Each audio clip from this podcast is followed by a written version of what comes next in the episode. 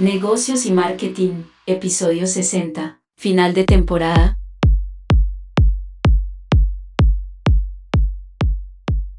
Llegamos nada menos y nada más que al final de la segunda temporada, episodio número 30, Negocios y Marketing. ¿Qué más, Mauro? ¿Cómo vamos? Bien, Alejo. Eh, no hay fecha que no llegue ni plazo que no se cumpla. Sí, señor. Y esperado porque traemos un resumen bien interesante, ¿no? Sí, yo creo que nos demoramos un poquito, perdón con la audiencia. Eh, a Dios gracias, mucho trabajo, pero, pero también es que queremos preparar eh, un buen compendio de todos los temas y mensajes finales. Episodio 31.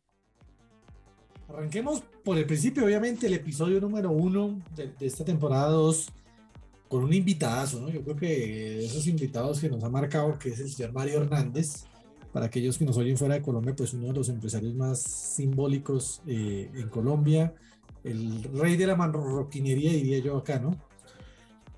Que nos habló de muchas cositas interesantes. Una muy importante para nosotros, la de cuidar la gente, los empleados y los proveedores, ¿no? Mauro hablaba de eso. Sí, ese punto clave. Yo creo que ese es uno de los puntos que van a salir eh, recurrentes a lo largo de toda la temporada. Cuidar la gente, cuidar sus proveedores y sus empleados. Correcto, correcto. También pues mucha humildad. Fíjese, lo hablamos de alguien muy, muy exitoso, pero humildad, muchísima. Eh, sencillez, ¿qué más recuerda por ahí, Mauro? Recursividad, trabajo, un hombre de trabajo. ¿Se acuerda que yo le decía que era como esos prohombres que ya no, eso ya no sean tanto eh, y, y, la humildad por delante, ¿no? De, de, esos, de esos que muy dicho a la colombiana hecho a pulso, ¿no? Eso es muy dicho nuestro y así, formado él. Formado a pulso, formado en la calle, en el trabajo, en el esfuerzo, no tanto en las... Que ahora que recuerdo, ¿se acuerda que nos usó un término muy que nosotros usamos a maleteando, o sea, vendiendo maleteando. en la calle? Sí, sí, sí, maleteando en la calle y hablaba mucho humildad, hablaba mucho de perseverancia, Alejo. Correcto, perseverancia sin envidia, ¿no? También. Sí. Ah, envidia. Y una cosa importante, los bancos son buenos, no son ese, ese villano que todo el mundo ve, es un buen socio que puede tener usted. Sí, eso, ese punto va a ser recurrente para ir más adelante.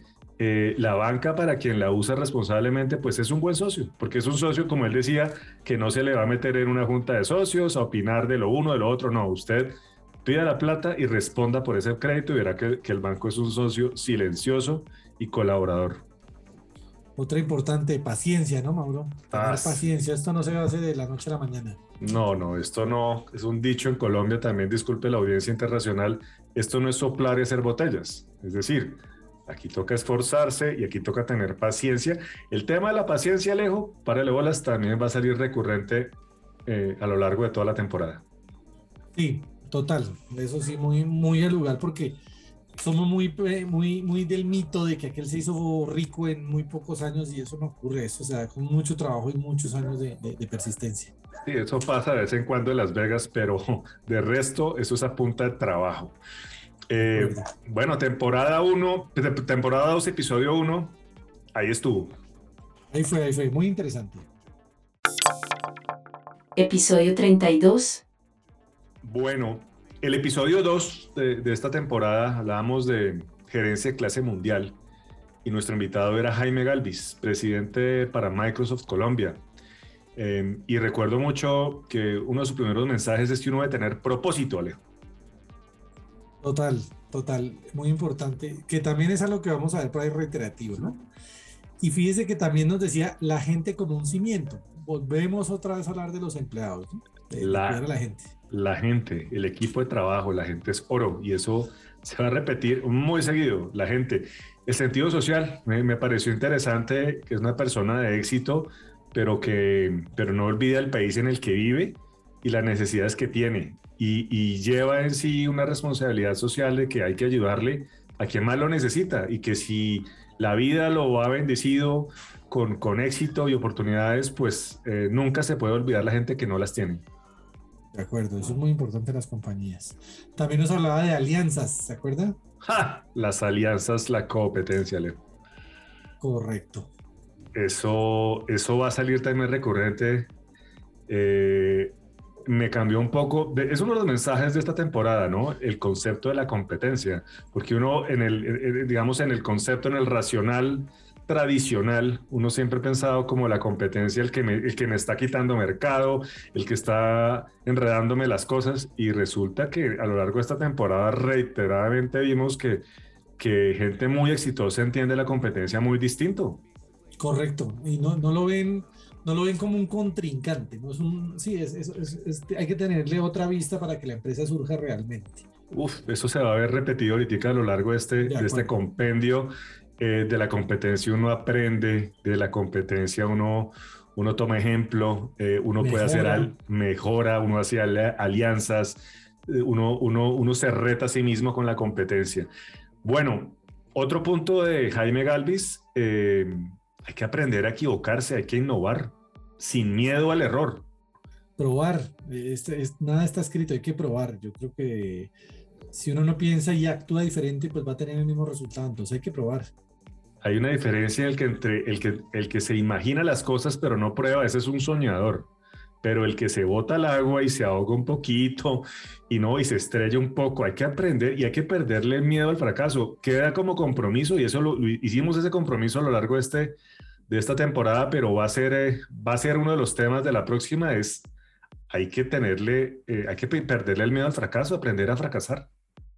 Sí, de, hecho el fracaso se aprende, los triunfos no se aprende tanto. De los triunfos uno se queda en champaña y amigotes. En cambio, del fracaso es que uno realmente madura y crece. De acuerdo. Eh, bueno, transformación digital, salió eso varias veces, pero mire, desde el ámbito cultural. El hombre decía, Jaime decía, mire, transformación digital son dos palabras, transformación, y eso viene desde adentro, ¿no? Desde el tuétano de la organización, desde la cultura, desde el ADN, y luego viene el digital, ¿no? Que es todo el tema de plataformas, eh, herramientas digitales que, que enriquecen esa transformación. Pero él decía, primero la primaria, y primero es transformarse uno mismo y luego sí darle paso al digital, ¿no? Que, nos lleva otra vez a lo anterior, ¿no? La gente. O sea, eh, si no hay transformación en la gente, pues lo digital no va a funcionar. Entonces se tiene que convertir en una cultura. Eso... otro punto, otro punto bien interesante recurrente en casi todos nuestros invitados, pero un poquito más personal, el deporte, ¿no? O sea, fíjese cómo, cómo yo creo que esa disciplina que genera el deporte ayuda al profesional a ser más, más eficiente. Y eso, para ser honesto, eso salió en esta temporada y en la anterior también. O sea, altos ejecutivos y el deporte es un catalizador, es, es una nueva forma de hacer yoga, yo no sé, es una forma que reta reta la disciplina. Entonces el deporte, Alejo, nos toca hacer deporte. Sí, toca hacer deporte. Y, también muestra que hay tiempo para todo. O sea, si usted es presidente de Microsoft y le queda tiempo para el deporte, pues entonces que no, los demás no tenemos excusa. Sí, exacto. Si el presidente de Microsoft tiene tiempo para hacer deporte, ¿será que usted y yo no tenemos un ratico, o el de la ETV también. Todos ya, tenían lo mismo. Ya vamos a hablar, ya vamos a hablar de Sergio. Entonces, bueno, ese como compendio del episodio 2 Gerencia Clase Mundial con Jaime Galvis. Episodio 33. Bueno, un buen episodio. Y, otro buen episodio fue ese 3, con un tema muy, muy de la casa, ¿no? Pero lo trajimos allá desde el otro lado del charco, como dicen, desde España nos acompañó un invitadazo, Luis Díaz del Dedo, hablarnos de, de Grow Hacking, un experto en ese tema, y estuvimos teniendo una conversación bien interesante. Eh, una persona joven, entre comillas, ya para nosotros los carcamales del marketing, pero, pero con mucho recorrido y muchísima experiencia en esto. Y viene, y viene eso que, que, que, viene como tendencia no tan nueva, pero se viene aplicando y es el método científico aplicado al mercadeo, la ciencia al, al servicio de las empresas, ¿no? Por delante de la ciencia, sí, nos traemos a Luis de España como para que nos crean, ¿no? Eh, pero efectivamente, método científico, esto esto lo hemos hablado, inclusive Alejo, desde casi que desde el episodio 2 de la primera temporada hablamos un poco de esto, pero hemos sido reiterativos. Eh, el marketing digital, su evolución es la analítica y la toma de decisiones no a partir de intuición o, de una idea brillante de un creativo, sino de análisis y de extrapolación de datos. Eh, y eso tiene mucho que ver con método científico. Yo analizo, formulo una hipótesis, y entro a probarla o refutarla para saber si de eso se me vuelve un, una nueva realidad, una, una, una, teoría probada o simplemente la desecho y sigo avanzando. Y, y, fíjese que nos llega mucho gente de TI hablando de mercadeo y gente de mercadeo hablando de TI. O sea, son dos mundos que cada vez se, se amalgaman mucho más y funcionan mucho más de la mano, ¿no? Pues sí, pues para la muestra un botón, nosotros mismos, marketing y tecnología. Sí, somos, eso, para no ir tan lejos, la tecnología de información está absolutamente entrelazada con el marketing. Eso no, no, no, le busque. También me acuerdo que Luis Díaz hablaba un poco de experimentar, sí, pero con fundamentos en datos. O sea, como esa intuición, pero bien fundamentada, ¿no? Los datos, ¿no? Que también, bueno, ese, ese es un poquito más de la temporada 1, digamos, en el global, pero que sigue recurrente y es los datos. Hoy en día todo tiene que ser basado en datos pero me lleva también a otra cosa que él nos decía, ¿no? Interpretar y administrar los datos, porque es que el dato en sí mismo, si no se interpreta bien y no se gestiona o se administra bien, pues no se logra poder tener eh, eh, esa, esa premisa que uno quiere para poder exponer la, la, la ciencia al servicio del marketing, ¿no? Y ese para mí, yo no sé, yo se la voto así de lejos. Para mí ese es el reto de los próximos 20, 30 años y es poder, poder eh, interpretar todas esas toneladas, teras y pentadatos de que, hay información y, sacarle jugo y extrapolar información de esa información, datos de los datos. Tengo carreras como a la gente joven que nos oye, pánele bolas a la ciencia de datos, porque es que la interpretación de los, de los datos, eh, de ese mar de datos en el que hoy en día navegamos, es lo que va a marcar diferencias. Sí, y, y, una cosa importante también para aquel que esté pensando que va a ser creo que la, la, el, el, aprendizaje está, o sea, uno puede aprender muchas cosas, pero interpretar es, es, esa parte, racionalizar algo, no es tan fácil. Tiene uno que aprender a pensar, que eso es diferente a, a aprender a, a, hacer. Y en eso no estamos tan avanzados, hay que trabajar en eso harto. Eh, para mí esa es la nueva creatividad, Alejo. O sea, el creativo tradicional es el que se fumaba algo, ¿no? Entonces, se fumaba alguna idea maravillosa, otras no funcionaban, pero de vez en cuando sacaba un cisne negro y qué maravilla. Hoy en día, para mí, el nuevo creativo es ese, ese intérprete de datos que a partir de información extrapola de manera correcta, con un poquito de intuición, eh, pero siempre fundamentada en los datos. Y para mí ese, ese va a ser el, hombre exitoso, el que coja, coja la información y pueda extrapolar eso, llevarlo a una conclusión, a un hecho factual y tomar una decisión más o menos acertada. ¿Y qué me dice la perla final? Problemas son oportunidades. Ah, sí. Mentalidad súper oriental, además de eso, pero, pero total, ¿no? Total, ese, un problema siempre es una oportunidad. Eso no, eso me queda de nuestro amigo Luis, Luis, Luis Díaz del Dedo. Episodio 34. Y si vamos al episodio 4, ese fue un episodio, o sea, si yo lo pudiera catalogar como de resiliencia, ¿no? Reinventarse en la pandemia.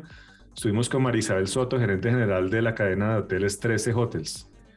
Eh, hijo de pucha, ¿qué, qué sector para sufrir, ¿no? De, estos últimos dos años, ya hoy en día uno, uno ya no los ve en otro momento, afortunadamente, pero sí que sufrieron y, y el, primer, el primer punto que, que tratábamos en ese episodio era la flexibilidad en las crisis, ¿no?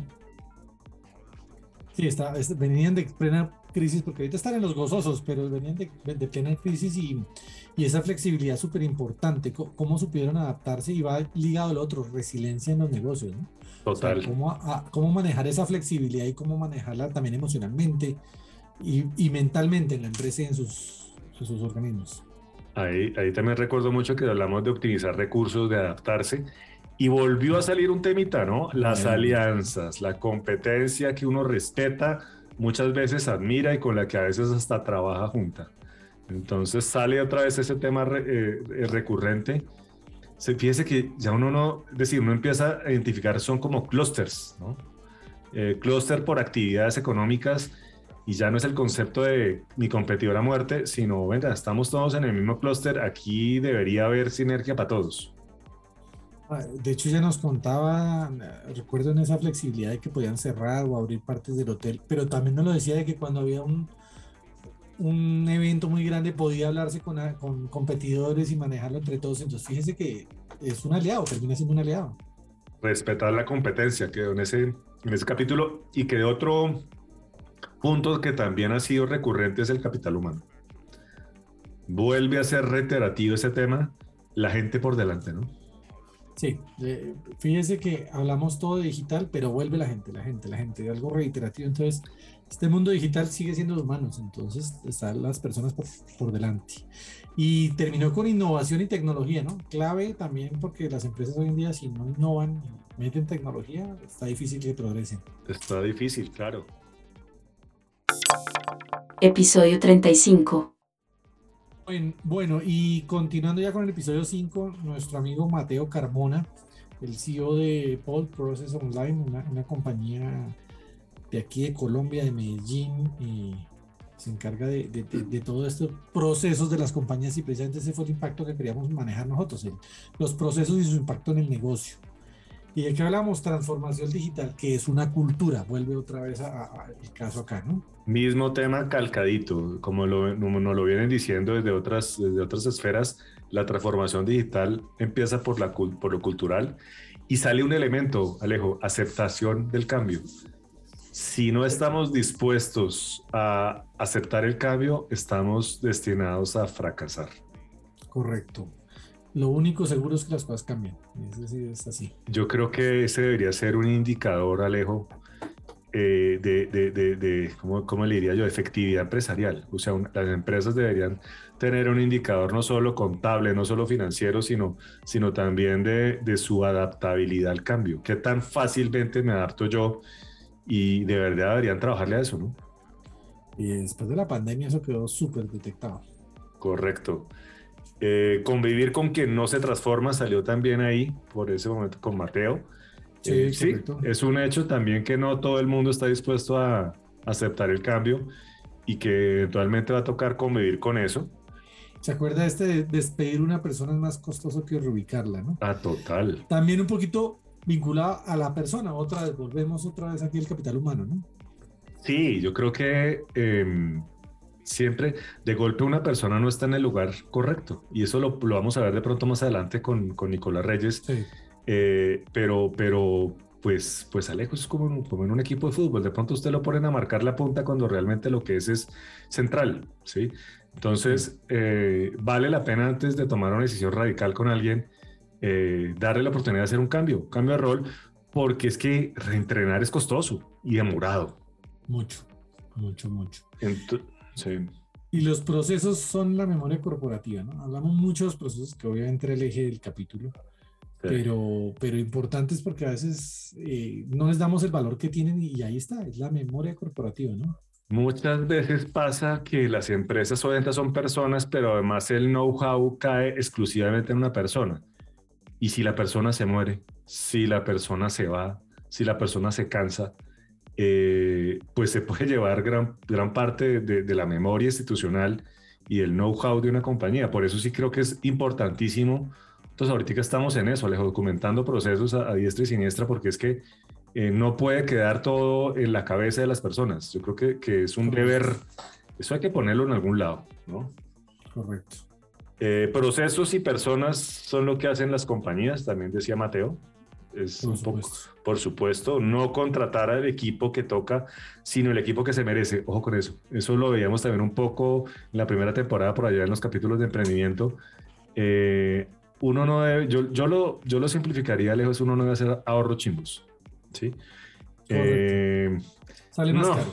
Sale más caro, o sea, le va a, se va a demorar más en lograr el objetivo. Yo creo que uno tiene que contratar a la gente correcta en el rol correcto así sea un poquito el modelo más costoso, pero si, si todo su razonamiento va a ser vámonos por lo barato, pues eso queda una amalgama medio, medio débil. Yo, yo creo que es que hay que cambiar el concepto de que uno no contrata a una persona por el trabajo que me va a hacer, lo contrato por el conocimiento o la experiencia que trae. Sí, porque si yo lo contrato para que me haga un trabajo, pues está bien, pero, pero lo que, el valor que él me va a aportar a la compañía es eso que él trae. Entonces hay que contratar al que es. Por ahí Mateo también ha hablado de respetar la competencia. Vuelve, sale el tema de competencia, qué cosa tan, tan reiterada. Episodio 36. Eh, hablábamos por ahí en el episodio, en el episodio 6, eh, cuando estábamos con Pedro Virgüez, emprendedor y CEO de Prequi, una plataforma de comercio electrónico y hablamos con él de, en primera instancia de la perseverancia. de nuevo, y ese es un muchacho muy joven y hago, hago, hago esa claridad porque eh, recuerdo mucho esa palabra hablado con don Mario Hernández, una persona adulta, con toda la experiencia, y aquí un muchacho muy joven hablaba exactamente lo mismo, perseverar. Sí, yo creo que eso es parte del, del, éxito y una parte súper importante. Esto, vuelvo al ejemplo, no soplar y hacer botellas como decimos, no, esto hay que, que meterle duro. Y, y, otra cosa importante, hacer equipo. Dicen, dicen que los grandes líderes no saben todo, saben a quién contratar para que haga lo que necesita en cada cosa. Entonces, hacer un buen equipo es súper importante. Eso sí, hacer equipo, eso me trae a la primera temporada cuando hablábamos con Fernando Agudelo, con Yasha Mitrotti, grandes presidentes de, organizaciones, y, ahí me queda muy claro que, que eran gente que inspiraba equipos y que sabía rodearse muy bien y sabía, sabía en qué poner y sacar lo mejor de cada persona. Entonces creo que hacer equipo es fundamental. La analítica también salió con, con Pedro, analítica para entender el cliente. Sale otra vez el tema, sí, analítica. Sí, sí, Entender al cliente, se habla mucho de experiencia del cliente, pero se tiene que ir enfocado en la analítica, en los datos, vuelve otra vez lo mismo. Datos, eh, multicanal, también salió. Multicanal y omnicanalidad, ¿no? Que tanto también hemos hablado acá, súper importante. Sí, decía la gente que esté pensando, por ejemplo, en comercio electrónico, no se quede solamente con su tienda. Piensen qué plataformas puede montarse y no es excluyente. Es, todas las anteriores y ya uno va mirando en el tiempo, digamos, cuál es el retorno óptimo, pero, pero creo que apostarle, hablaba de apostarle a múltiples eh, plataformas. Em, una que me gustó muchísimo de Pedro y es tener en cuenta el contexto cultural de a quién le voy a vender. De acuerdo, no, no todos los mercados son iguales y, a veces cometemos ese error y generalizamos o importamos ideas, productos o servicios que creemos que se hacen de una manera y hay que localizar, todo hay que localizarlo. Y, a mí me gustó mucho una persona pues que, bueno, fue formada acá, pero luego estudió en Estados Unidos y demás. Y cuando lo pusimos a decir cuál fue, cuál es el mejor e-commerce del mundo, yo estaba seguro que iba a decir Amazon y no, dijo Alibaba. Dijo Alibaba específicamente por el contexto cultural que ellos manejan. O sea, es, es, una tienda que entiende la idiosincrasia del, del, público al que maneja. Es cierto, no, pues no, no manejamos tanto de ese mundo, sino... No. precisamente, precisamente por eso, ¿no? Episodio 37. Eh, pues bueno, y hablamos en el episodio 6 de cadena de suministros, siete, perdón, sí, eh, de cadena de suministros, bien, bien importante el tema con Ernesto Bolaño, director de, de Global Supply por allá en Estados Unidos, y nos hablaba de relaciones balanceadas, proveedores para dar y recibir. Sí. La importancia del proveedor, ¿no? De, de, de, ser un aliado del proveedor. Y de las negociaciones justas. Mire, a uno, no sé, los abuelos le decían a uno, negocie mi hijo y entre más pueda jugar al otro mejor. O sea, era como el racional. Si usted es un buen negociador, en la medida en que le mete una, le meta una arrastrada al que tiene al frente. Y esto es un berraco. No, no, aquí se trata que sea negocio para todos. O sea, que sea un, de verdad, y la palabrita está trillada, pero que sea un gana-gana, en donde usted se siente bien y yo me siento bien, listo, cedimos los dos, pero vamos para adelante. Y... Fíjese, fíjese, este mundo globalizado, con pandemia y guerra, hmm cómo se ha vuelto de vulnerable a, a, a, esa globalización y a los proveedores eh, multinacional. Entonces, todos tenemos una dependencia unos con otros tan grande que nos afectamos todos. Entonces, al proveedor hay que tenerlo bien. Y, y me lleva a otro punto del que él hablaba, diversificar los proveedores. Siempre tener un, un, un, as bajo la manga, ¿no? Importante. Sí, no, y es que uno no sabe, usted lo decía ahorita, entramos en guerra, eso nos, nos está poniendo uno dice, pero ¿qué tiene que ver Ucrania? No, pues sí, señores, que ahorita podemos tener un problema de insuficiencia alimentaria global. Eh, entonces, es, yo creo que sí es sano y es prudente uno no apostar y como decían los abuelos, ahí sí como decían los abuelos, no poner todos los huevos en la misma canasta. Yo creo que hay que necesariamente eh, tener eso en cuenta. Tecnología, hablaba él. Y uno diría, uno diría, lejos que, bueno, pues en cadena de suministros, pues ¿Eso está inventado? No, señor. Tecnología del piso, predictibilidad de inteligencia artificial, eh, indicadores de gestión. Fíjese que salió también la palabrita escuchar al equipo de trabajo. el equipo. Eso es parte de, de, armarlo, ¿no? Escucharlo, porque ellos son los que, los que también me aportan. Eso no es solo mandar, hay que escuchar. Sí, hay que escuchar. Hoy, hoy ahí le cuento una anécdota, lejos en una reunión interna. Llegué con una idea, un preconcepto y dije, no, esto está, qué maravilla, qué idea tan brava la que me acaba de inventar. Y se la planteé al equipo y yo sí, como caras largas. Y, pero, pero, ¿qué? ¿Que la embarré? ¿Qué pasó? Y me salieron con un argumento y me dejaron, pero en rines, en 30 segundos.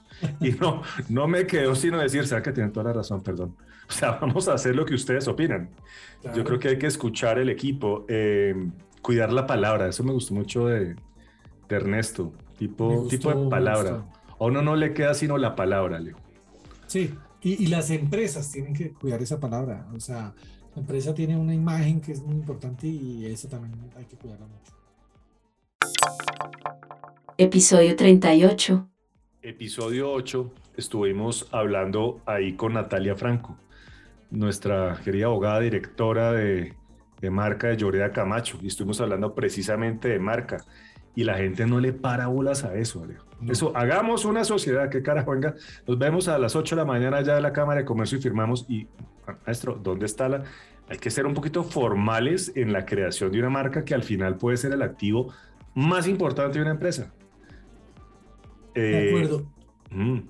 Y la, la, consultoría, ¿no? O sea, los antecedentes, las elecciones de las clases, todo. Entonces, esto, crear una marca es, es, tiene muchas cosas más allá de lo que pensamos desde el marketing o de las ventas o el producto, el servicio. Jurídicamente, comercialmente, tributariamente, tiene una cantidad de, de, de, de, aristas que hay que tener en el radar y que no todo el mundo lo hace. Y ahí vienen sorpresas después. El problema es que después sale tres veces más caro, ¿no? O sea, si usted no lo hace bien desde el principio, ese tema que hablaba la, doctora Natalia de territorialidad de las marcas, eh, cómo proteger la marca, y me encantó como una analogía que ella hizo, y es una finca. Vaya usted compre una finca, pero nunca, nunca ponga los linderos, ¿sí me entiende? No, no, no la visite, no. Eso a la vuelta de tres años tiene ahí tres, eh, tres, tres invasiones y no se dio ni cuenta. Sí, ¿sí me entiende? Y, nos hablaba de no ahorrar en lo que no se debe ahorrar. Y, y fíjese que eso nos lleva, por ejemplo, también hablamos por allá cuando hablamos de derecho corporativo y todo. hombre, no ahorremos en lo que nos va a salir tan caro. O sea, eh. vuelve a hacer, contrate el que sea y hágalo bien desde el principio. Mire, eso, y el racional muchas veces, eso, eso, ¿para qué vamos a pagar un abogado caro? Eso, venga, mijo, hagámoslo entre, entre los dos. O no, por allá tengo un sobrino que está en cuarto semestre, venga, que, que nos lo saca baratico qué error tan garrafal, ¿no? Y cuando vienen los problemas, ahí sí toca meterse la mano en la billetera y, invertir porque precisamente los cimientos quedaron mal hechos. No ahorrar en lo que no se debe ahorrar. Ese punto salió, salió reiterado. Episodio 39. Y pasamos al episodio 9 con Luis Miguel González, el gerente general de Authentic Sign, eh, una, una, empresa especializada en esto y fue el tema que tratamos que era nada menos que la firma electrónica.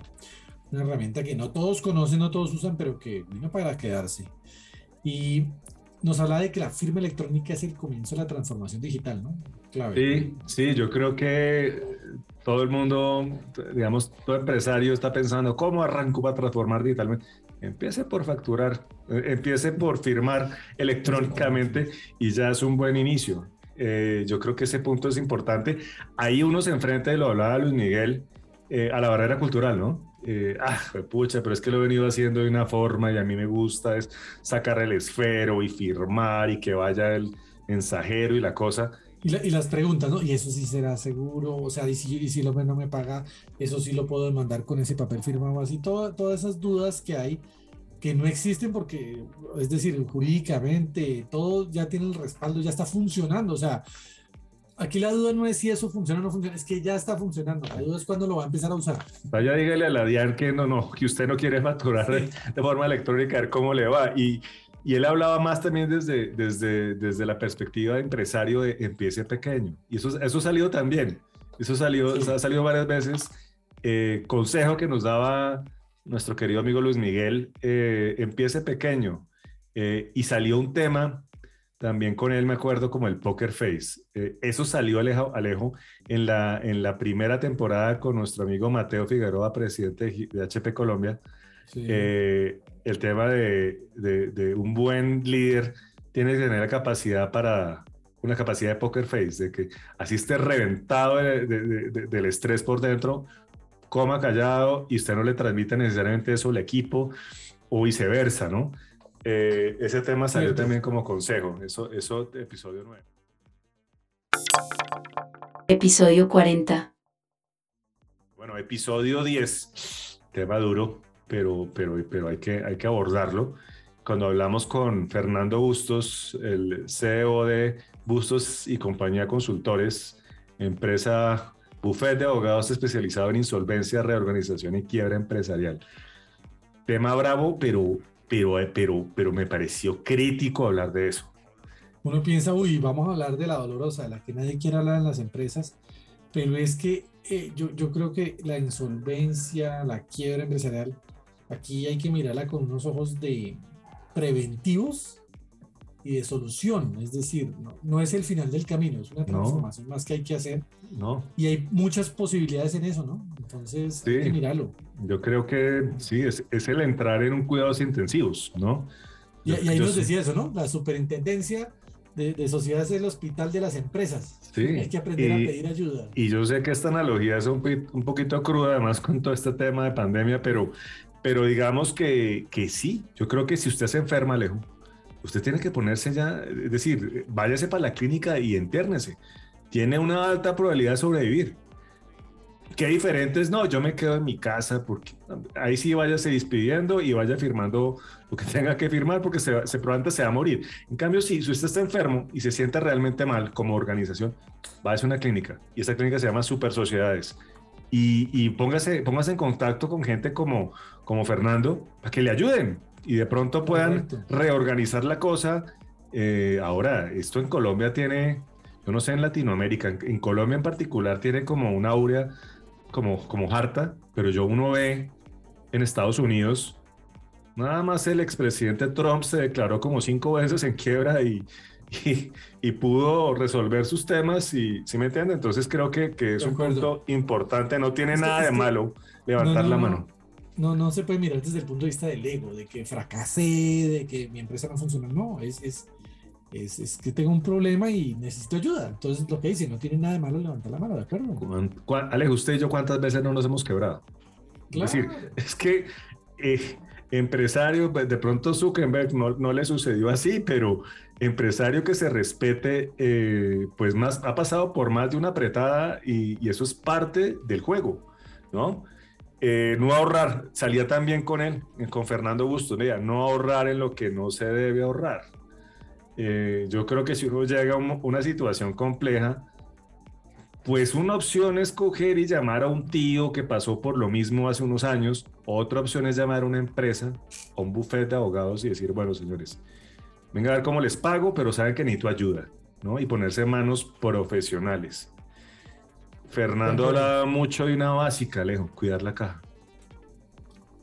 Cuidar, la, caja. caja, bien, bien, bien importante y a veces no lo, no lo miramos tanto, ¿no? Pero sí hay, hay, que cuidarla. O sea, entender que el, el, el, flujo tengo que tenerlo al día, tengo que mantener esas cosas y pedir ayuda cuando lo tengo que hacer, no esperarme hasta el momento pues ya más grave que está, ¿no?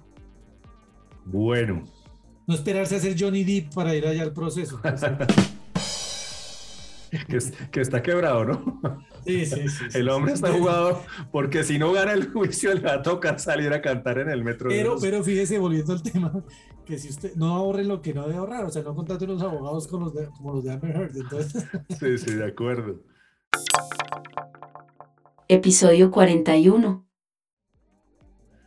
Eh, bueno, episodio 11, Alejo, ¿de qué hablamos ahí? Bueno, intuición en los negocios, ¿no? Oiga, el tema bien interesante porque todo el tiempo hablamos de datos y datos y, la intuición qué. Sí. Entonces, Philip Servi, empresario propietario de La Bagatelle, aquí una cadena de, restaurantes muy conocida aquí en Bogotá, bueno, y en buena parte de Colombia, ¿no? Sí, qué, gran amigo. Eh, esa me gustó ese capítulo porque fue muy emocional, Alejo, ¿no? Sí, Eh, sí, sí, sí, sí. Me acuerdo que quedamos y, y cuando la gente lo, lo vuelva a oír o lo oiga, si no lo ha oído, pues se van a dar cuenta por qué, pero en algún momento quedamos, a- Alejandro y yo quedamos fríos, lo que nunca me ha pasado en dos temporadas, quedamos absoluto, de hecho casi lloro, Alejo, para, decir, Se nos, volvió, se nos volvió personal y emocional, pero bien chévere. O sea, muy bonito ese, si yo le puedo decir, sí, fue muy bonito, y Felipe hablaba de amor por el oficio, eh, de meterle pasión.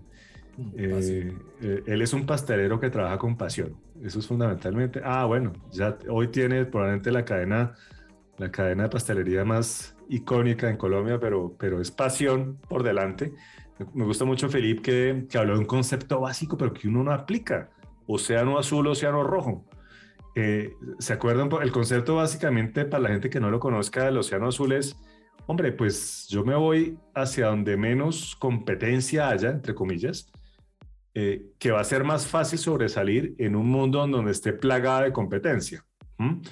Entonces, cuando le hacían la pregunta, hombre, con, esa, con esa, mm, esas aptitudes para la alta cocina que tenía, ¿por qué no se quedó en Francia, que es la cuna, la meca, y se vino para Colombia? Y, y él hablaba exactamente de eso, ¿no? Es que yo aquí en Colombia sí podía hacer una diferencia. En cambio, en Francia difícilmente hubiera sido uno más del montón. Sí, sí, pasó de cola de león a cabeza de ratón, pero es válido, o sea, es Válido. buscarse un espacio donde va. Sencillez, ¿no? Bien importante también Es- hablaba de eso. Felipe es un sencillazo y yo creo que eso es parte de su del ADN y parte del líder que es. Creo que y eso vuelve a salir. Lo hablaba Mario Hernández en, la, en la primer, el primer episodio. La sencillez, admir, casi que Felipe no habla de competir, sino admiraba la competencia. O sea, Sí. iba más allá de, de respetarla. Él admiraba la competencia y decía, oiga, es que esa gente de Krebs, ¿cómo lo hacen? Qué berracos, o sea, increíble. Entonces, él sí va más allá de simplemente respetarla, sino pasaba al plano de la admiración. Mm, volvió a salir lo de los, volvió a salir lo de los bancos, ¿no? Correcto, sí, volvió a salir los bancos. Eh, Buenos socios. buenos Ah. socios y, y sí, es que no son el coco que le, muchos le estamos poniendo, ¿no? A veces. Coco es un socio que ponga la plata y después se le meta en todas las decisiones. Ese, Sí, ese sí es el verdadero Coco.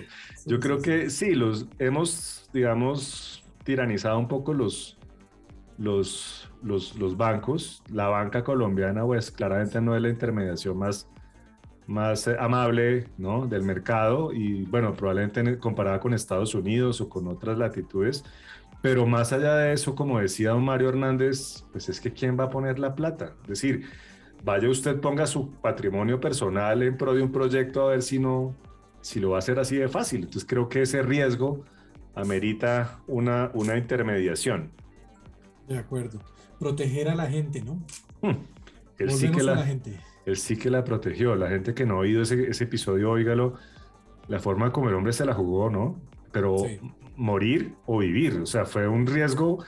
Pongo todo en la mesa por mi gente y hubiera podido salir bien o mal la apuesta, gracias a Dios salió bien para ellos y ya saliendo de pandemia, pues, pues ha sido un resurgir, pero fue un hombre que se la jugó toda por proteger a su gente. Lo, lo que hubiera sido obvio desde una perspectiva más de administración de empresas o de, o de ingeniería industrial incluso, hubiera sido, pues, como estamos en pandemia, saco a todo el mundo y me ahorro todos esos costos. Él no lo hizo. Sí, se, se la fue con la, con la, con la gente. Una, una bien interesante porque si hablamos de intuición, hemos hablado de intuición sin impulsividad. Entonces, ok, válida la intuición, va en los negocios, clave. De hecho, creo que podemos todavía ver que, que en todos los grandes empresarios, todavía su intuición es la que ha generado la diferencia. Pero es que no, son- no pueden ser impulsivos, hay que pensar, ¿no? Sí. Inclusive recuerdo que nos decía, yo las grandes decisiones no las tomo ahí mismo, las hago para el otro día o tomo Una semana, creo que Felipe hablaba de una Sí. semana y fíjense que fue interesante porque todo el mundo, pues eh, en varias ocasiones salió en esta temporada gente hablándonos de intuición, pero con data.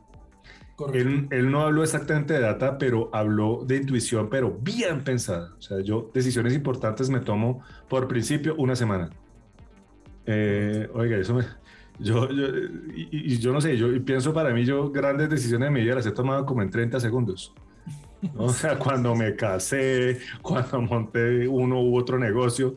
eh, y Philip no, Philip se toma una semana. Y yo creo que para las grandes decisiones, pues eso tiene todo el sentido. Hablaba también de, un buen negocio es un negocio que sea bueno para todos. Eso me lleva a lo de nuestro amigo de supply chain Ernesto Bolaño. El negocio tiene que ser bueno para todos. Esto no, el, vuelvo y repito, el buen negociador no es el que más arrastra al otro. Uy, lo volví, lo volví un, unos chiro. Soy buenísimo. Eh, sí, lo volví Un ro- negociador. Sí, un- es un buen negociador, ese es un pésimo negociador.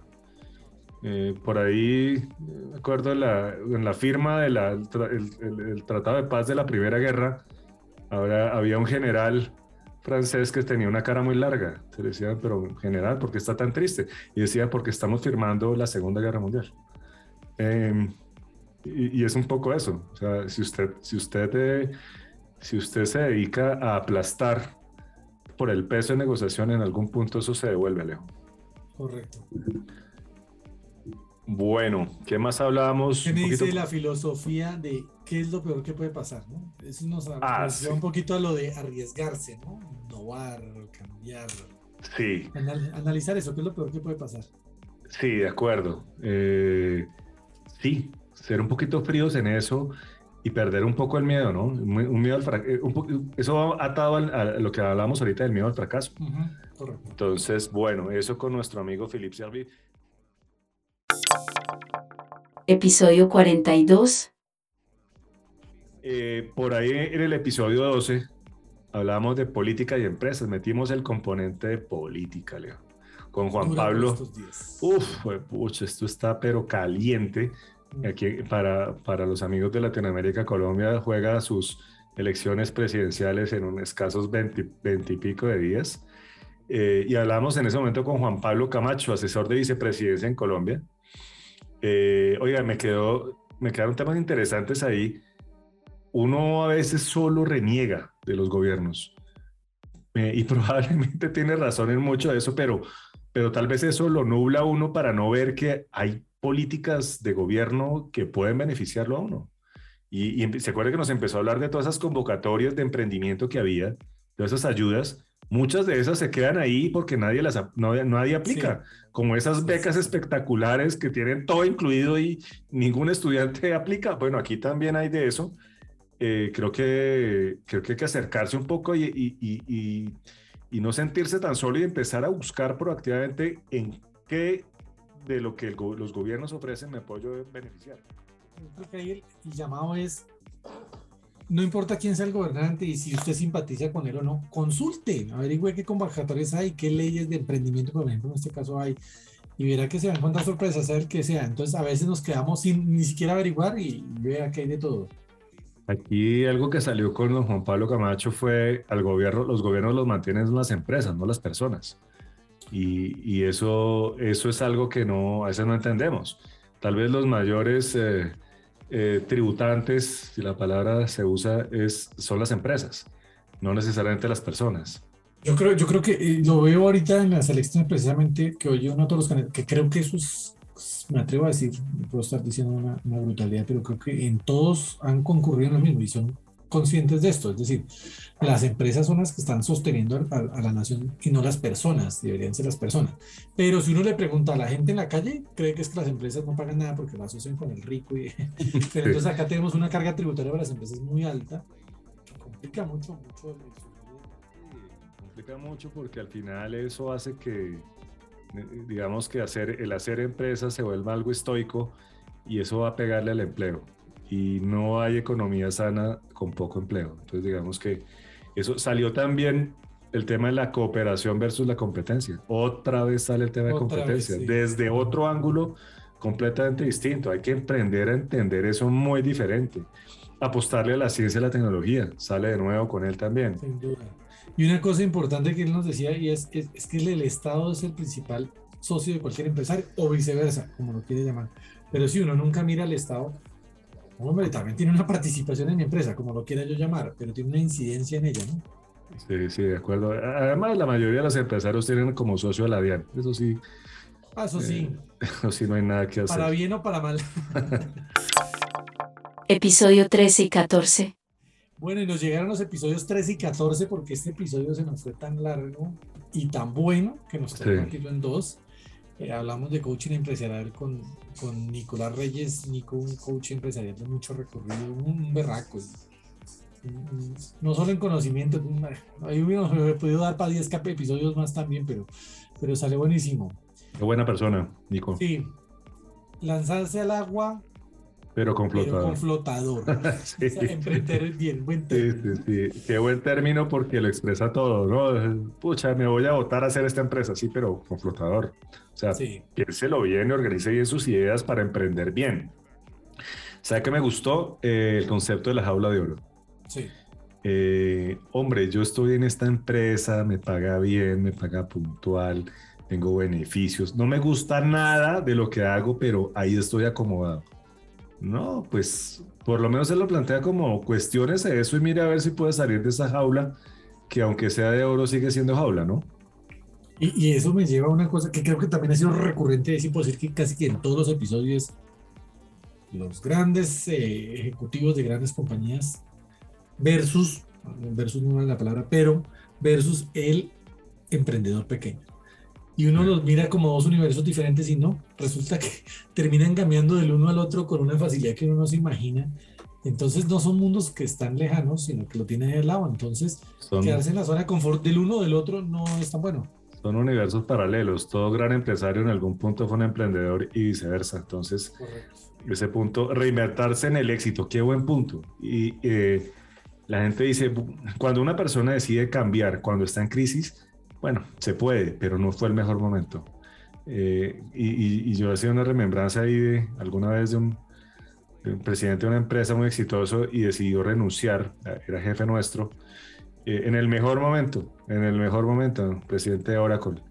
Y, y, yo eh, volví a hablar en ese momento de esta, de esta anécdota, pero, pero la repito y le preguntábamos por qué. ¿Por qué en el mejor momento de la compañía, la mejor gerente, y me decía, me dijo Mauricio, mijo, por eso, porque es el mejor momento. O sea, eh, sí, yo creo que hay que aprender que, eh, que de pronto el momento para cambiar es cuando uno mejor está, no necesariamente, no necesariamente al revés, ¿no? Eh, con Nico también hablábamos de hacer brillar al de al lado, el poder de la asociación. Otra vez el equipo, ¿no? Sí, un buen jefe no es el que brilla, es el que brilla a través de su gente. Sí, qué mejor que brille su gente, ahí está brillando él. Aceptar el cambio. Volvemos al cambio, proceso, todo lo que hablamos. Cambio, ah, proceso. Resiliencia, todo eso. El tema de, ahí salió una expresión, accountability. No, sigo sin encontrarle una traducción al español. Ahí sí algún oyente nos puede eh, iluminar, pero, pero la accountability que hablan los, los norteamericanos pues lo asociamos al compromiso, pero, pero ese término accountability es un poquito, es un poquito distinto. Eh, pero sí, creo que cada persona tiene que manejar eso. Eh, ojo con los silos, hablaba él, ¿no? Es impresionante cómo grandes corporaciones, eh, sí, grandes corporaciones trabajan como silos. Y tengo gente muy amiga, muy cercana trabajando, en, por ejemplo, en grandes corporaciones de software, cuyo nombre me reservo, ¿no? pero donde eh, la mayor competencia, la más aguerrida, la más salvaje, está adentro. Entonces, trabajan como silos en lugar de trabajar. Y son cosas que uno no le caben en la cabeza, cómo puede ser que pierdan negocios entre ellos mismos. Pero, pero sucede, entonces decía, ojo con, con volverse tan verticales que terminen trabajando como, como silos. Eh, bueno, hablaba también Nico del pensamiento estratégico y vuelve a salir el término de ponga las personas correctas en el sitio correcto. Vuelve a salir ese tema. Vuelve a ser, y ya no solo las personas y eso, sino lo que hablamos, ¿no? que estén en el sitio correcto. Creo que a veces las organizaciones eh, cometen el error de, o los empresarios, porque al fin y son los que de mandar a las personas a una, a una posición, como lo hablábamos en la analogía del fútbol, incorrecta. Y entonces no funcionan en la medida que si resulta que el problema no estaba en, en él, sino en la posición que estaba. Entonces hay que saberlas poner en donde son. Episodio 45. Bueno, episodio 15, transformando una telco, con nuestro amigo Sergio González, el presidente de la ETV. Em, deporte y disciplina. Vuelve a salir del deporte, Vuelve, Pucha, hay, que, tenemos que salir, aunque sea la ciclovía, Leo, pero hay que hacer algo. Vuelve el, el, problema, el tema del deporte y la disciplina. Vuelve a hablar, hablar de un propósito, eso lo hablaba también el presidente de, de Microsoft, Jaime Galvis, el propósito, balance de vida, hablaba, hablaba, Sergio, sí, hay que trabajar, pero hay que divertirse también. Gerencia humanizada, ¿no? Sí, sí, ya el gerente bueno no es el que más rejode. Ese fueron los que me tocó a mí, Alejo. Sí, ese era el que le tocaba a uno. Le tocaba a uno eso que... Bueno, y el de, el, de, el de, por ahí que salió en la televisión que tenía un call center por ahí en el sur de Bogotá que también claro se insultaba. Pero... Un call center, sí. eh, sí, eso es que la letra con sangre entra. No, sí. ya no, ya no, eso ya pasó. Eh, trabajo en equipo, otra vez la gente, gente por delante sabe que nos trajo un tema interesante que eso tiene que darnos para un episodio de la próxima temporada de Internet de las Cosas, IoT. Sí, sí ahí lo tenemos. Ahí. Hay que hablar de IoT sin duda. Eh, Pasión, ¿no? Pasión. Ah, sí. Vez, Divertirse. Sergio González se, se, divierte siendo presidente de la TV. Si él se divierte, ¿por qué no nosotros, Alejo? Imagínese. No, pues pucha. Eh, bueno, hablado de la nueva normalidad y bueno, el tema, la importancia de la analítica, concepto clave. Señores, hay que analizar los datos. Eso en episodio 15. Episodio 46. ¿Qué viene en el 16, Alejo? Bueno, arte, fíjense, nos fuimos con otra cosa que, no es lo que solemos hacer, pero una industria en la que no habíamos tocado nada, que es el arte y no solo como industria, sino como una forma de inversión. Hablamos con, una actriz aquí reconocida, Adriana Romero, que ha sido de Crearte, además anda emprendedora en esto, y nos habla un poco de, de esta industria, de las posibilidades que habría, pero digamos que volvemos a lo mismo. Fíjense, no importa la industria, adaptación, primero sí. lo que primero tocamos, ¿no? Entonces, otra vez la adaptación, sí. con todo lo que le pasó a la pandemia en esta industria y todo eso, ¿no? El poder de lo digital, hablaba ella, increíble, un, una un sector que uno diría tan análogo, ¿no? Sí. Porque uno, uno pensaría en el teatro, las tablas, no sé, eh, no. Uno imagina el arte de, de, per se, lo imagina análogo, ¿no? Ah, un, sí, el arte uno lo imagina análogo y no, resulta que lo tienen clarísimo, el poder de lo digital. Un concepto que me encantó, los grises. Y yo decía, no, no estamos hablando de los, de los extraterrestres, sino estamos hablando de ni tan buenos ni tan malos. O sea, sí existen los matices no hay nadie perfectamente perfecto, perfectamente imperfecto. Es decir, sí, sin entrar en política, pero eso, eso está como de centrarse un poco, ¿no? Eh, evitar un poco los extremos. Mm, Alinear porque, la oferta y la demanda, ¿no? Sí. Eh, hay que ser gestores de su propia carrera, decía sí. nuestra querida Adriana. Sí, uno tiene que prepararse, trabajo, haga un plan de trabajo y si estudió eh, no sé, eh, si estudió matemáticas, haga un plan de trabajo y si estudió artes plásticas, también lo hágalo. La competencia vista distinta, vuelve el tema vuelve. de la competencia. Señores, competencia por todos lados. Hay que verla diferente. Uno debería acercarse a la competencia, Leo. ¿Sabe qué? Próxima temporada invitemos, invitemos una agencia. Sí, y, un sí, un competidor bravo nuestro y hablemos con ellos. Eso también va. Muy buenas cosas, Vamos a aprender mucho de ellos. Eh, el arte visto como negocio. Sí, uno, uno a veces piensa que el arte simplemente es arte y no, el arte también es una industria. Y, y hay que entenderlo también como, como negocio. Episodio 47. Episodio 17. Bueno, ese fue un episodio sui generis. Usted, usted y yo hablando de nuestro querido amigo Elon Musk, hoy por hoy dueño de Twitter, Alejo. Usted que es tuitero, sí, señor. ¿cómo la ve? Metió su buena plata ahí y se compró. Quiere, cam quiere cambiar el algoritmo, ¿no? más grande del mundo. Sí, eso dicen. ¿no? Eso dicen, Alejo. Sería interesante ver qué, cuáles son los cambios que vienen con Twitter, porque el tipo, el tipo simplemente la compró. compró la compañía entera. Eh, episodio para la próxima temporada, criptomonedas necesitamos sentarnos Total. a hablar con blockchain, un experto de blockchain, de criptomoneda. Eh, hablábamos de conectividad total, de los robots, y no piensen en el robot de nuevo, les digo como no Terminator, sino más un tema, más un tema de algoritmo, ¿no? De poder, eh, de poder generar eh, eh, patrones a partir de, de, un algoritmo específico que, que ejecute ciertas actividades. Eh, hablamos de la, de la, inteligencia artificial, hablamos de un temita complejo, ¿no? Ahí por el ladito, sí. lo, lo, sacamos de, de, de, ladito, que fue el tema de las drogas, sí. eh, inevitable la legalización, podemos, se puede monetizar eso, bueno, tema complejo, pero, pero por algo lo pone nuestro amigo Musk ahí en el, en el, en el tapete. Eh, sostenible, ¿no? Sí, pero el hombre decía, sí, la energía puede ser sostenible, pero ojo con la distribución. Porque hoy, no, hoy tenemos la tecnología, por ejemplo, de, solar o eléctrica, pero ¿cómo hacemos para llevarla a cada hogar de, sí, a más de, no sé, 10 mil millones de hogares? O sea, ese es un problema, pero puede ser una oportunidad también, ¿no? Uno diría que si uno le apuesta a distribución de ese tipo de energía limpias, puede estar subiéndose en el bus correcto. Eso fue en el 17, en el 18.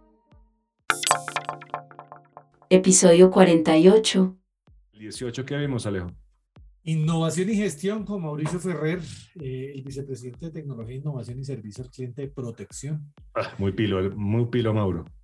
Sí, sí, sí. Y hablamos de corporaciones, startups friendly. Fíjese, vuelve, vuelve a hablar de alianzas. Eh, las líderes que corren rápido, ¿no? Sí. Pero vea, estas startups que es definitivamente, no dicho, están mandando la parada ahora en todos lados, ¿no? Esa, ese episodio, Alejo, me trajo a, a, la memoria el episodio que tuvimos en la primera temporada con la vicepresidenta de innovación de Corona, en donde se hablaba mucho de las startups y cómo grandes corporaciones están trabajando en alianza con pequeñas startups. Y como decía Mauro, es que corren muy rápido. O sea, eh, las grandes corporaciones son, son lentas. Son, Esa burocracia. Son, burocráticas. Nosotros que lo hemos sufrido en la agencia, ¿no, Alejo?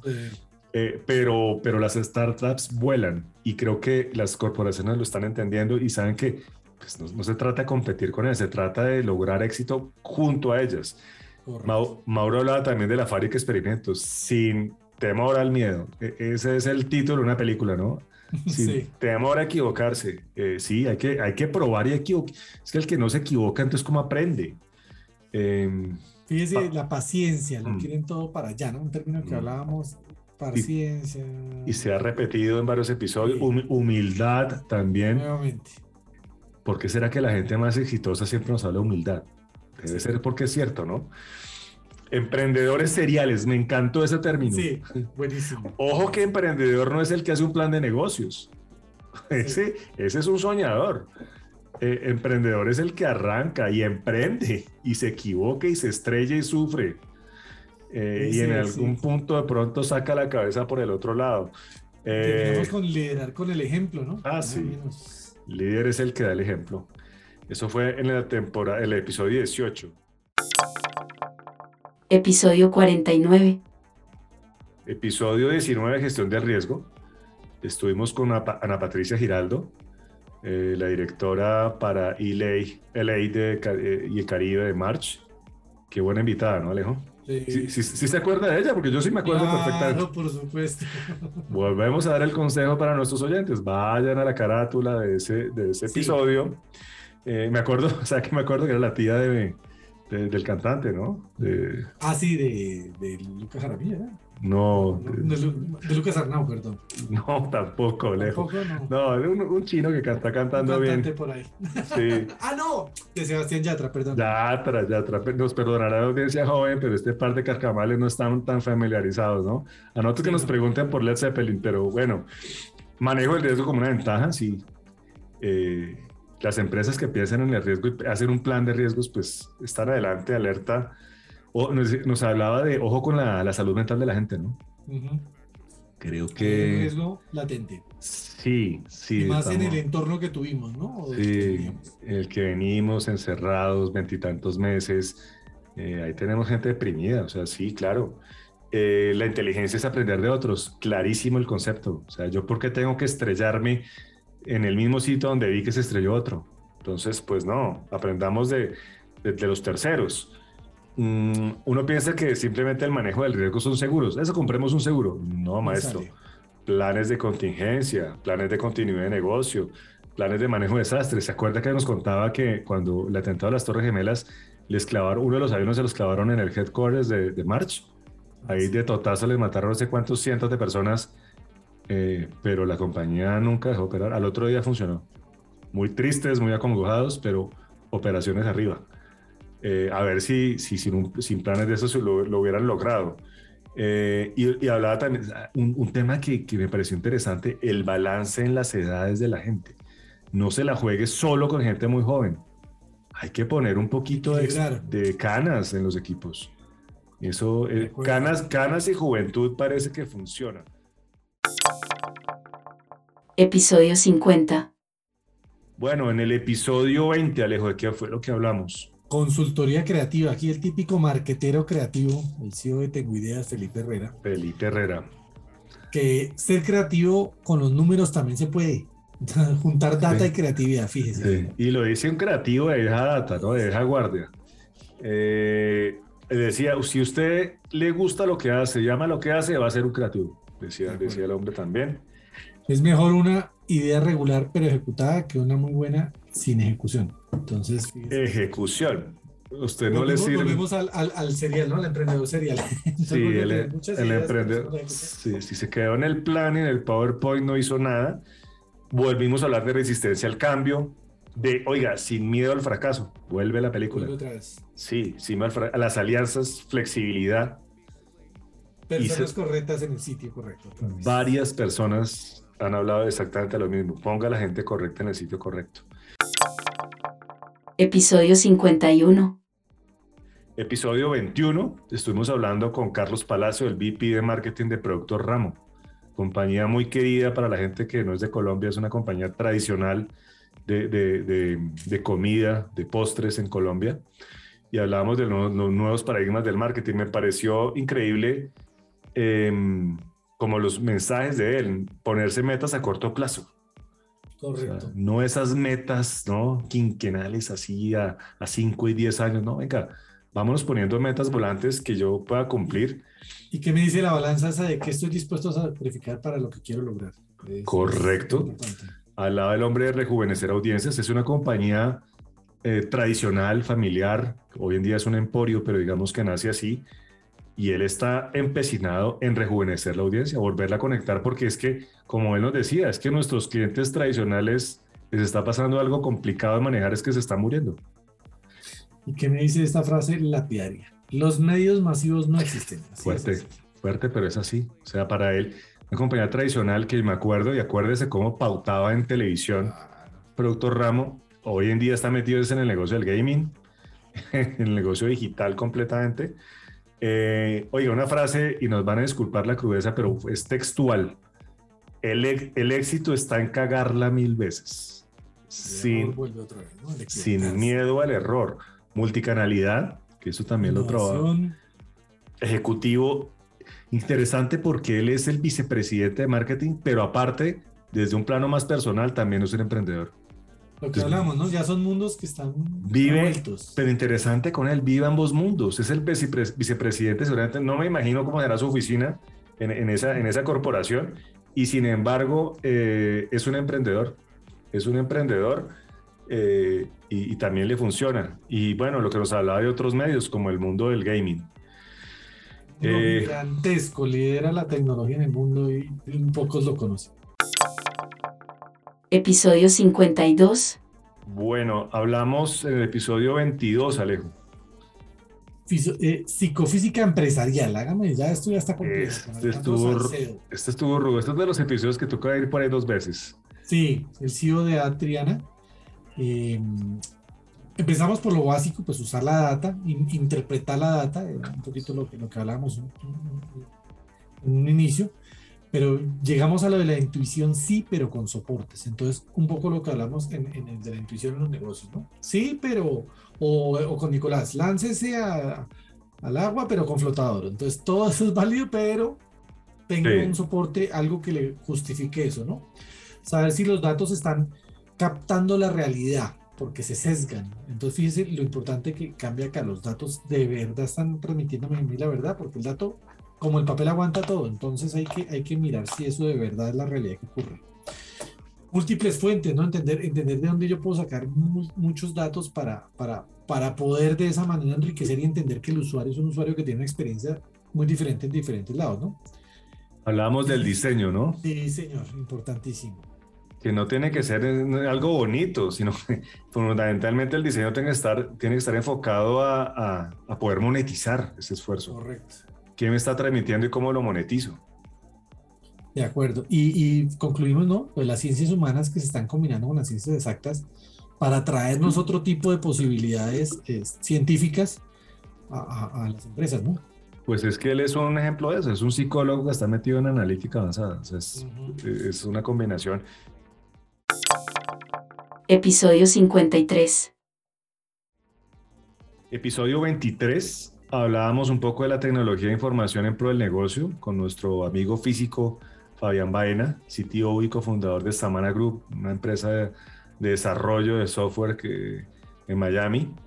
Eh, ahí hablamos básicamente de tres conceptos claves, Machine Learning, creo que deberíamos de pronto abrir un espacio alejo la otra temporada, Big Data, eh, y, y, nos hablaba un poco de la democratización de la tecnología. Cansé de todo, sí. Hay tecnología, señores, gratuita. y, lo decíamos en esa temporada y se lo repetimos ahorita en este resumen. Usted puede montar un CRM gratuito, no le cuesta un peso. Lo que tiene es que tener voluntad y, y enfocar la cultura a montar eso bien. Lo que le cuesta es no tenerlo. Lo que le cuesta no tenerlo. Episodio 54. Episodio 24, Alejo. ¿Qué vimos? Sostenibilidad empresarial con Juanita López, directora para Sudamérica en cambio climático. En fin. En KPMG. Exactamente. La sostenibilidad del cambio climático es responsabilidad de todos, no solo de los gobiernos, también de las empresas, de los empresarios, ¿no? Ese, ese fue el mensaje que a mí me caló de toda esa charla, donde salí más preocupado que un diablo.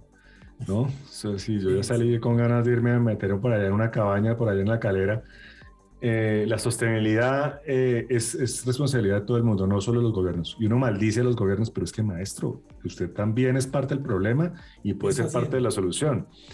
Hay que subsistir para anticiparnos.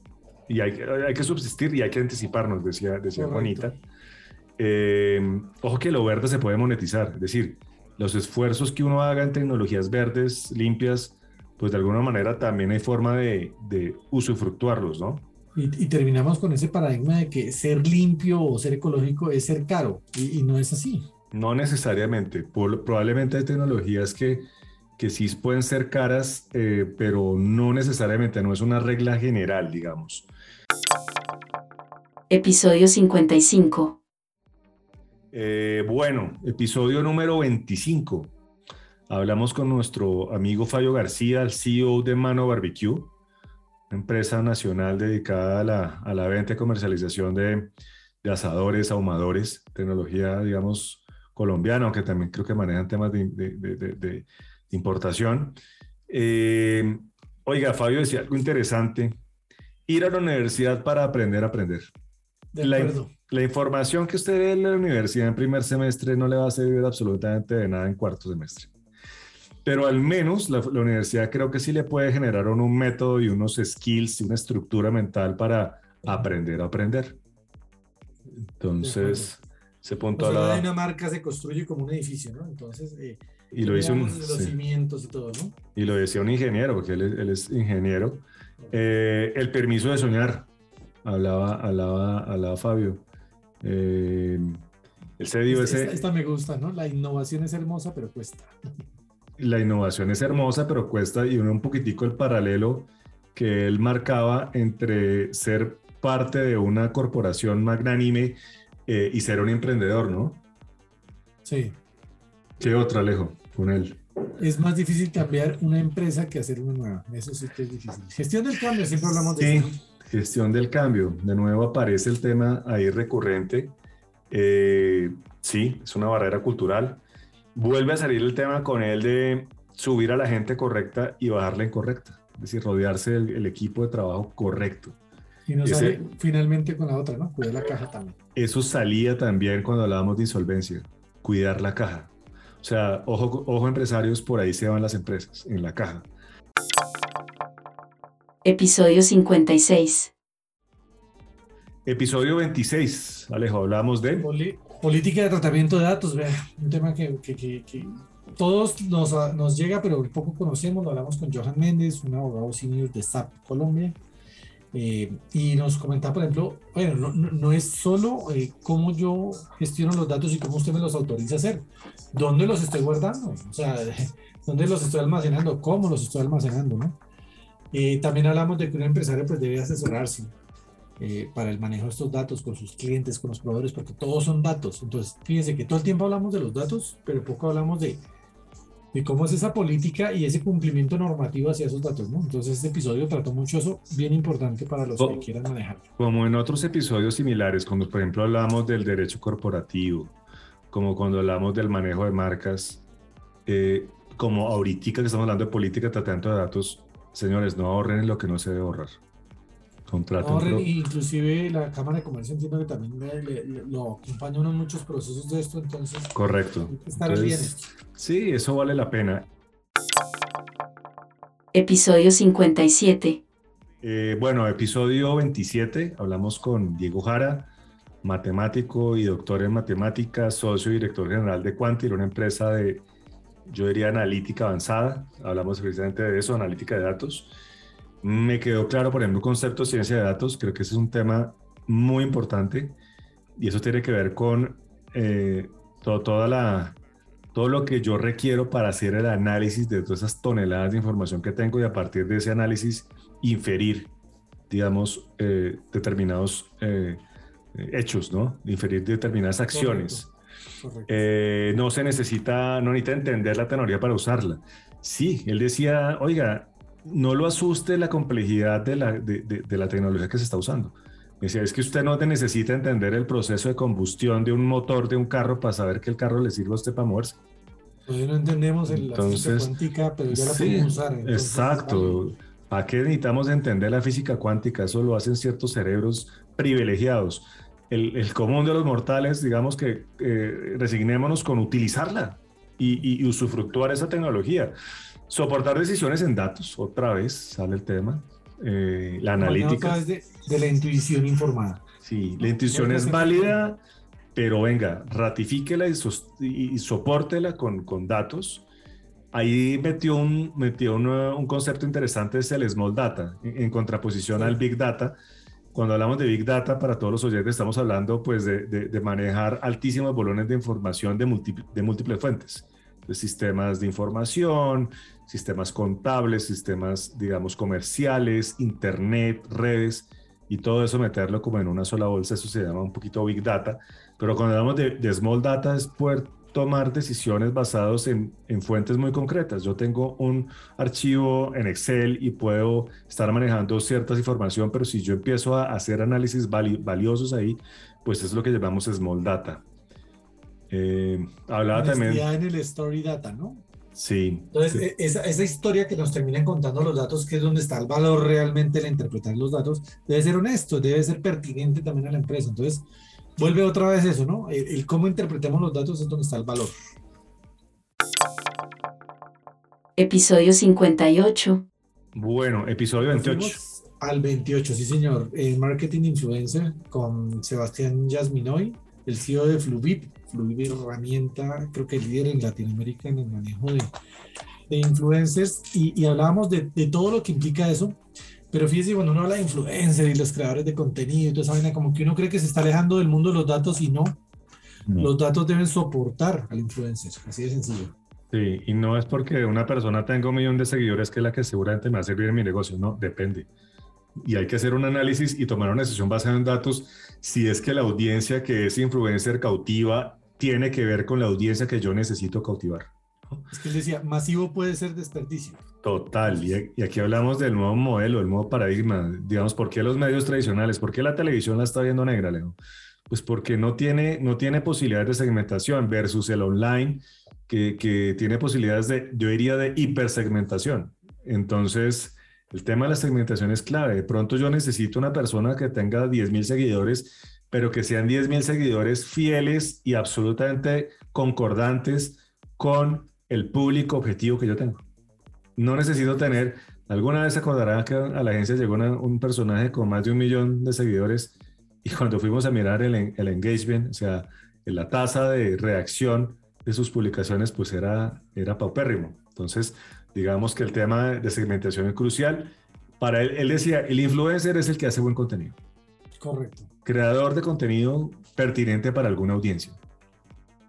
Eh, hablaba de calidad de contenido y frecuencia, ¿no? Ahí, estaba el valor de lo que está creando esa persona precisamente. episodio 59. Bueno, en el episodio 29, para ir cerrando, estuvimos con nuestro amigo Mauricio Peñafort, gerente de Peñafort Agro, y nos metimos en el mundo de las flores, ¿no? Y entender un poco esa industria. Eh, y quedaron algunas enseñanzas, como para emprender, eh, em, para emprender decidí conocer antes eh, el mundo corporativo en el que me iba a meter. Entonces, se, se, algo reiterativo que se nos vino dando, ¿no? el conocer gente, el estar en el medio, siempre, siempre. Y que me, conocer gente y que me conozcan. Entonces decidió primero emplearse en el sector en donde él ya había planificado con mucha antelación que iba a ser independiente. Diversificación, por ejemplo, habló del tema de diversificación. Eh, lograr acercarse a grandes, o sea, ser proveedor de grandes, también funciona. Hablaba de que emprender es una vocación. No hay nada con lo que yo pueda estar más de acuerdo que eso. O sea, yo, yo creo que el que y vuelve, emprende. Y vuelve, la, y vuelve la de siempre, ¿no? Paciencia. Constante, pero, sin, pausa. Hablaba, hablaba, nuestro amigo Mauricio. Reiterado en todos. Bueno, Alejo, este, este fue el resumen general. Eh, creo que las enseñanzas están. Yo no sé si pasamos a unas conclusiones. Sí, sí, sí, sí, pasemos a unas conclusiones de, de lo que nos dejó esta temporada, que dejó cosas bien interesantes. En conclusión. Pues miren. Muy reiterativas, ¿no? Sí, y nos pusimos en esa tarea de empezar a hacer un análisis. Mira tú, un análisis, digamos, de cada una de esas enseñanzas y tabularlas para, para entender cuáles fueron las más, más reiteradas. Entonces empezamos como con un ranking, Alejo, de mayor a menor. Dos temas principales. Sí, el primer tema que salió eh, con siete de nuestros invitados fue el tema de competencia. Alianzas, de aprender de la competencia, hasta admirarlo, por ahí nos salió. Sí, hasta Filipa admirándola, pero como, como, como mínimo, eh, respetarla, aprender de ella. Y bueno, si uno es un amplio de corazón, eh, aprender a querer la competencia. Ese salió como la primera conclusión de esta temporada, la más reiterada. Luego vino otra también en un empate con, con competencia que fue decisiones basadas en datos. Y si usted me permite, hasta puede uno inferir conjugar uno con el otro, porque es que la competencia me ayuda a mí a mirar datos. Entonces, definitivamente los datos siguen siendo la base para tomar buenas decisiones. Correcto. es la clave de cualquier negocio. ¿no? Correcto. Nutrase, señor gerente, nutrase datos y no existe un solo, una sola receta o un solo sistema mágico, probablemente le va a tocar nutrirse de diferentes fuentes, pero nutrase de datos y además de nutrirse, empiece a inferir. Y si no sabe inferir, busque a alguien que le ayude a inferir información de esos datos. Eh, el número tres en ese ranking, capital humano, Alejo, la gente. Es una cosa que me parece curiosa y es, nadie habló del cliente, o por lo menos directamente hablamos de la competencia, de los datos y del capital humano. Pero si usted infiere, las tres también recaen en el cliente. Entonces, termina siendo por ese lado. Pero definitivamente hay que cuidar inclusive más a los empleados que a los clientes. He pensado una cosa, usted es imposible, si, si, usted tiene, es decir, usted tiene que pensar primero que todo en su gente, porque si usted no tiene, digamos, bien, bien, bien trabajada su gente, bien motivada su gente, bien protegida su gente, ¿usted cómo va a poder reflejar hacia afuera algo? ¿Qué servicio puede prestar si su gente no está comprometida. Eh, el número cuatro, aceptar el cambio, ¿no? Sí. Con todo el cambio del que hemos venido, obviamente esa resiliencia, esa adaptabilidad es vital para cualquier empresa. Entonces, eh, ese es un punto clave, aceptación del cambio. Eh, y, lo decíamos, sí. Apalancarse en tecnología, ¿no? ah, por supuesto. El número cuatro fue, el número cinco fue al apalancarse en tecnología. Sí, yo creo que eh, ese es un elemento crucial de, de, productividad, es apalánquese lo que más pueda en tecnología. Eh, luego viene innovar, probar sin miedo al error. Eh, ese... cagarla varias veces, no, recuerdo quién era el que decía, pero sí. Sí, sí, de acuerdo, tal cual. ¿Cuál es el miedo a equivocarse? Es que, es que, pues el que no se equivoca, pues no aprende. Y, que, yo creo que no ha ido un solo empresario exitoso que no se haya equivocado. Entonces creo que el tema de apalancarse es, es vital. Em, bueno, está el 7, paciencia. Señores, Y, eso es un poquito mensaje más para los jóvenes, ¿no? Que nos oyen. Eh, no se puede todo ya. Eh, esos cisnes negros en donde yo me vuelvo eh, multimillonario en dos años, pues eso no ocurre casi nunca, ocurre, pero casi nunca. Entonces, es un poquito de paciencia, de resiliencia, de humildad. número 8, Alejo, adaptación. Adaptación, sí, señor. Súper importante y va un poquito ligado a, todo lo que hemos hablado antes, ¿no? Esa, esa, aceptar el cambio nos permite ser adaptables y eso es importantísimo para las compañías. Personas correctas en el sitio correcto. Vaya, vaya, ponga a Lucho Díaz a defender a ver cómo nos llenan. Sí, o no? O sea, sí, personas correctas en el sitio correcto. De pronto, una, antes de tomar una decisión, señor empresario, y no, esta persona no me sirve, lo saco analice si es que no, si, es que no lo tiene jugando en el puesto que no es. Sí. Analice si es que no, no. Humildad. Clave. Nos falta. Es que yo creo que si usted no tiene humildad, tampoco logra la paciencia. Entonces, mucho ahí se van juntando todos esos valores que uno debe tener para, para lograr Y entrevistamos empresarios súper exitosos, ¿no? Ejecutivos brillantes. Oiga, y la palabra humildad por todos lados, ¿no? Como que entre más humilde pucha, más exitoso. Perseverancia, ¿no? Importantísimo. Esto. perseverar con insistir. Esto es una. Esto es una maratón, señores, de 42 kilómetros. Esto no es una carrera, esto es una pelea de boxeo a 15 rounds. Eh, esto toca es eh, ser perseverante eh, y aguantar. número 12. Oiga, la banca, Alejo. La importancia de la banca, sí, señor. La banca, si se maneja bien, es un buen socio. Esto, esto es un socio necesario. Sí, claro. Eh, o como decía don Mario Hernández, a ver quién le va a poner la plata a uno. Claro. Sí, la banca. Eh, 13, transformación digital. Cultural. Arranca por lo cultural. Transformación. Me quedo con la definición de Jaime Galvez. Transformación, luego digital. Sí, hay que transformar la gente, la organización en su ADN y ahí sí después le metemos el condimento digital. 14, Alejo, nos toca, deporte. Deporte.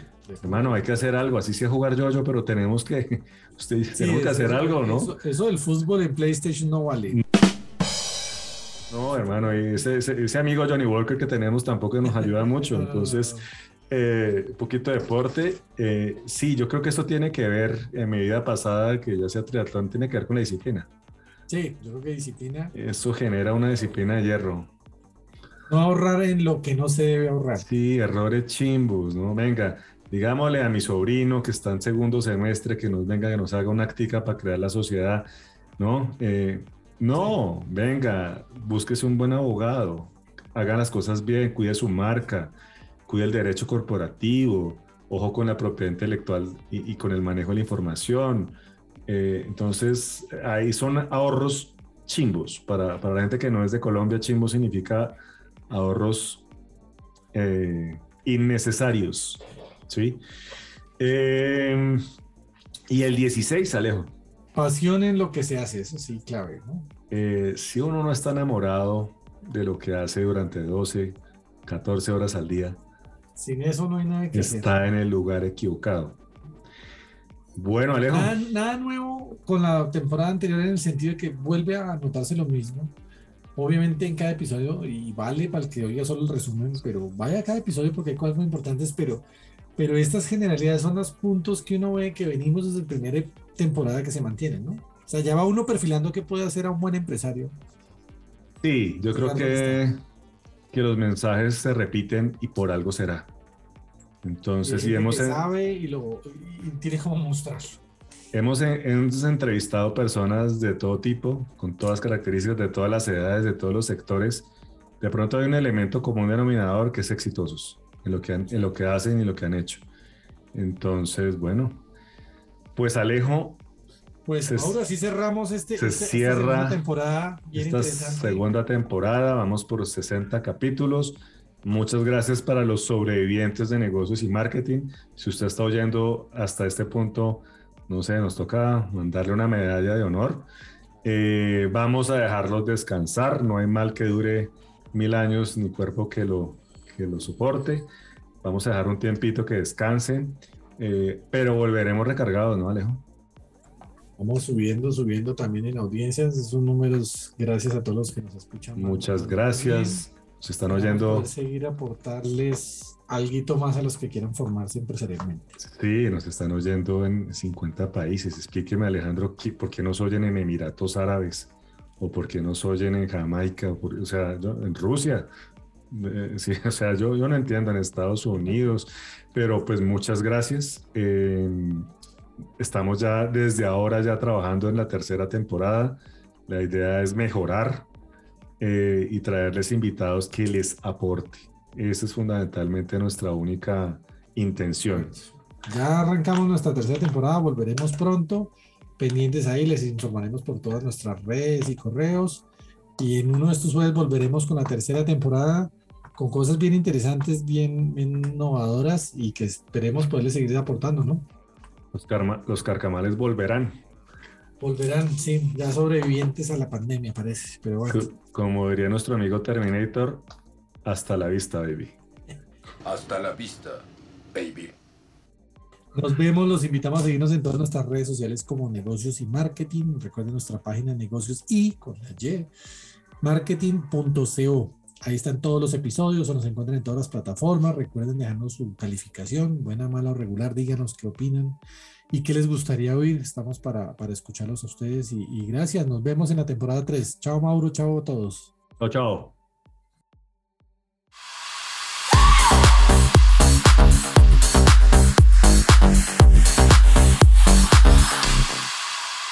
Rebeldía inteligente.